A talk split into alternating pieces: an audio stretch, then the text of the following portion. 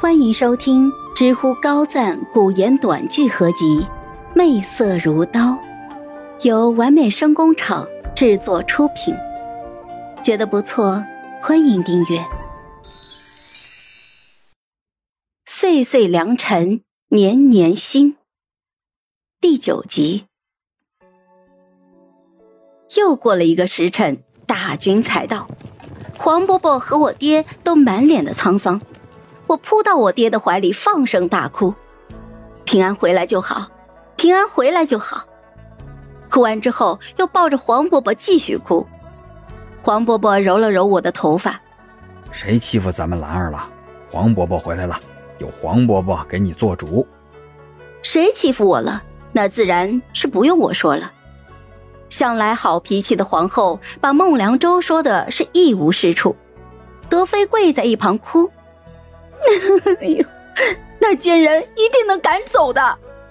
只求陛下念在太子这一年多的辛劳上，网开一面呢！孟良舟笔挺的跪在正中地上，不卑不亢的说道：“儿臣喜欢荣威，有什么错？她是我的女人，怀我的孩子，我护着她又有何错？大丈夫若是连妻儿都护不住，又有何颜面苟活？”德妃听到这话，几乎是晕了过去。妻儿，哼！太子殿下将一个通房看作妻，那置我心儿于何地？皇帝的脸色铁青，将那女子逐出宫去。你若是能改正心思，便可饶你一次。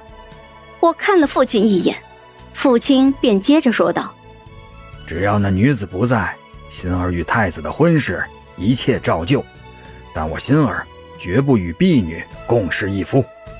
德妃哭着抱着孟良舟：“哎呦，我的儿啊，你快答应你的父皇啊！”哎呀，孟良舟无奈的答应，婚期定在了十月初六。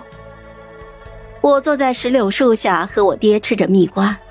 这婚定是要退的，只是不能由我张家来提。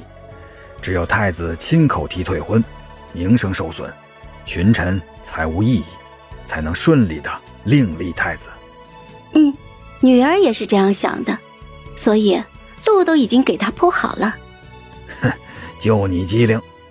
若是孟良舟是个合格的储君，会体贴百姓、关心将士，能把粮草、兵器、药草等等的问题处理妥当。爹爹还会想要劝说黄伯伯另立太子吗？女儿是否就必须得嫁给他了？即便他政务处理得当，也不会继承大统。